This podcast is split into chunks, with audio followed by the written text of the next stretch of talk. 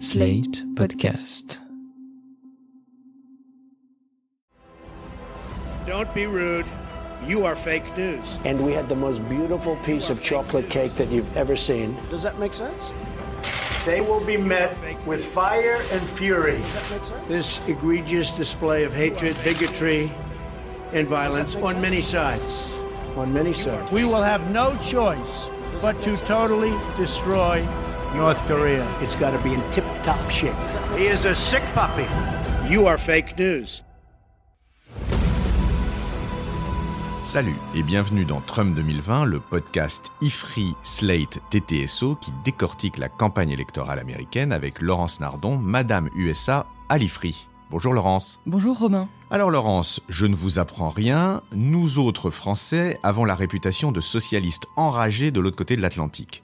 Notre système de redistribution sociale fondé sur une grande légitimité de l'État aux yeux des citoyens est aux antipodes des conceptions libertariennes qui prévalent aux États-Unis, en tout cas depuis les années 80, et qui privilégient la responsabilité individuelle. Les adversaires républicains d'Elizabeth Warren, dont le programme met en avant des propositions très sociales, l'accusent d'ailleurs de vouloir transformer les États-Unis en, entre guillemets, un système français. Et je peux vous dire que ça n'est pas un compliment à leurs yeux. Pourtant, ça serait une erreur de penser qu'il n'existe pas de mouvements sociaux aux États-Unis. J'en veux pour preuve la grève importante qu'il y a eu chez General Motors en septembre-octobre de cette année et qui a concerné pas moins de 48 000 employés. Il y a aux États-Unis des syndicats, des grèves et même un parti communiste. Alors Laurence, est-ce qu'on peut faire un point sur les mouvements sociaux aux États-Unis? Cette euh, grève chez General Motors, elle illustre justement un certain renouveau des mouvements sociaux aux États-Unis. Les employés de GM faisaient grève pour retrouver des conditions meilleures après les concessions qu'ils avaient faites eux-mêmes au lendemain de la récession de 2008. Et je voudrais justement souligner l'importance de cette crise en 2008 dans ce qui est clairement un changement de cycle. Les États-Unis semblent être en train de sortir d'une période de libéralisme économique entamée dans les années 80, pendant lesquelles le syndicalisme avait perdu beaucoup de son influence alors même que ces mouvements syndicaux ont été historiquement très importants aux États-Unis. Alors rappelez-nous un peu leur histoire justement de ces mouvements syndicaux, Laurence. C'est le moment du cours d'histoire. Remontons au 19e siècle. À l'époque, le nord des États-Unis est en pleine industrialisation et comme en Europe, on assiste à l'émergence d'un mouvement syndical et aussi d'un mouvement ouvrier. Côté politique d'ailleurs, il y a la création d'un parti ouvrier socialiste en 1876, d'un parti socialiste en 1901 et d'un parti communiste en 1919. Côté syndicat, le premier grand syndicat américain, l'American Federation of Labor, AFL, est fondé en 1886 au lendemain des événements de Haymarket. Alors un mot là-dessus parce que ça nous touche tous les 1er mai.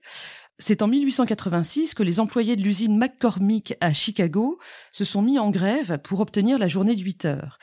Ils ont mené une grande manifestation sur la place de Haymarket à Chicago le 1er mai 1886, une manifestation qui a été suivie de violences policières et tout cela s'est soldé par la pendaison de quatre anarchistes dans les mois qui ont suivi. Ceci a eu un grand retentissement international et c'est pour ça que la fête du travail a lieu le 1er mai dans le monde entier, sauf aux États-Unis où le Labor Day est fixé au premier lundi de septembre.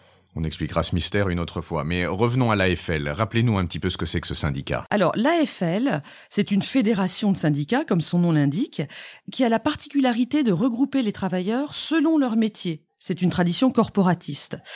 L'AFL accepte les ouvriers uniquement qualifiés, et instaure la règle du closed shop.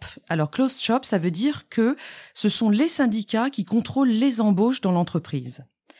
L'AFL, et c'est un point important, va s'afficher comme plutôt conservateur afin de rassurer l'opinion.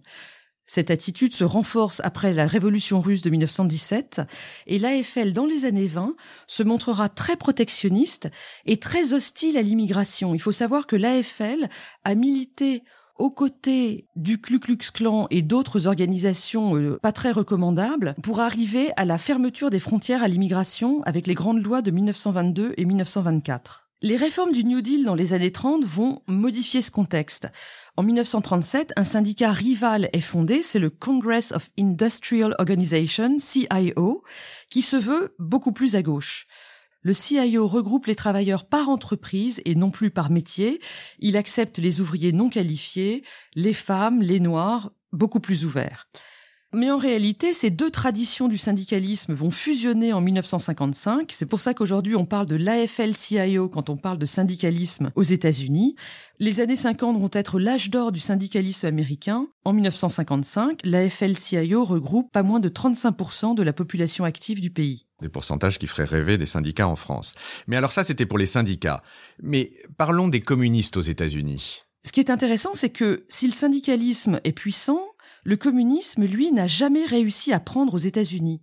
Alors, deux raisons à ça. La première, ce sont des raisons culturelles. Les États-Unis se sont fondés, on l'a déjà raconté ici, sur les principes de liberté individuelle et de liberté religieuse, et donc il y a un refus du collectivisme et une grande réticence devant l'athéisme. Par ailleurs, la plupart des immigrants, lorsqu'ils sont venus aux États-Unis, étaient en quête d'une vie meilleure et notamment de la possibilité d'acheter de la terre, ce qui dans les faits était quand même souvent impossible pour eux en Europe. Il y a donc un respect fondamental de la propriété privée. La seconde raison, elle est liée bien sûr aux relations internationales. Après 1917 et surtout après 1945, il devient impossible d'être communiste aux États-Unis pour des raisons de patriotisme.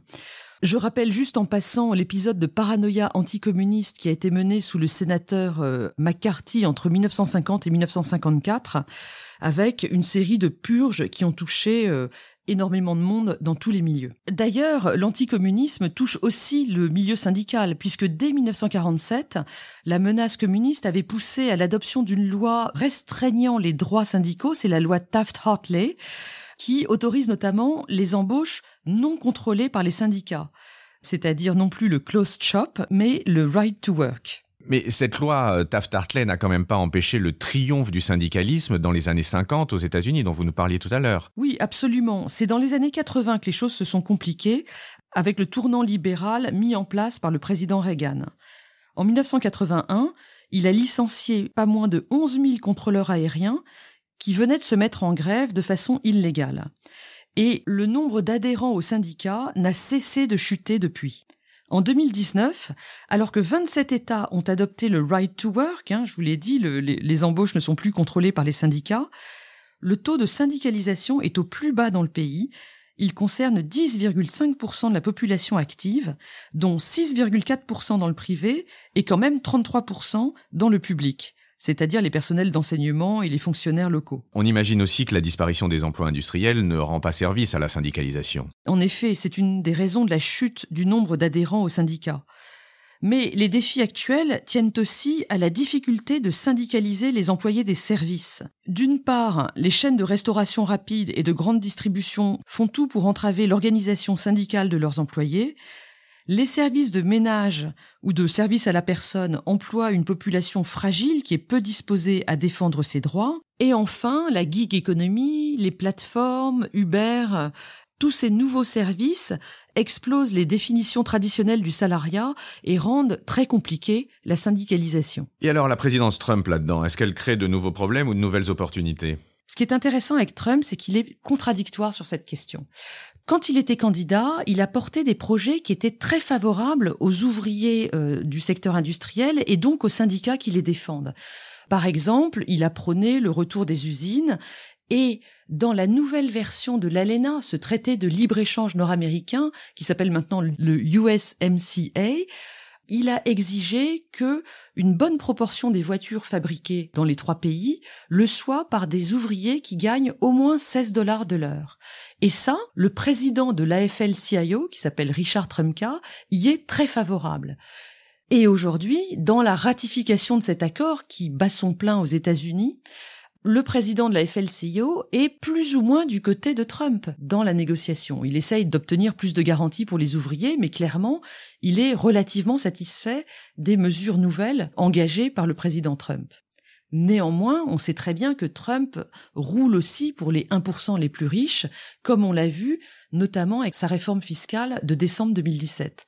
Donc le président joue sur les deux tableaux. Un dernier point, c'est que avec l'élection de Trump également, il y a un retour en force des partis d'extrême gauche. Et là, je voudrais vous dire un mot du parti des Democratic Socialists of America, DSA, un parti euh, donc très à gauche, dont Alexandria Ocasio-Cortez, qui est l'étoile montante de la gauche du Parti démocrate, est également membre. Le DSA, d'ailleurs, a soutenu Bernie Sanders en 2016. Ce parti était tout à fait confidentiel jusqu'en 2015, il n'avait que 6000 membres, mais depuis l'élection de Trump, il a massivement recruté et il annonce aujourd'hui pas moins de 50 000 membres. Trump comme grand espoir de la gauche américaine, nous allons conclure sur ça, Laurence, en vous remerciant et en vous disant à la semaine prochaine. À la semaine prochaine, Romain. Retrouvez Trump 2020 chaque semaine sur Slate, TTSO, Lifree et sur vos plateformes de podcast préférées.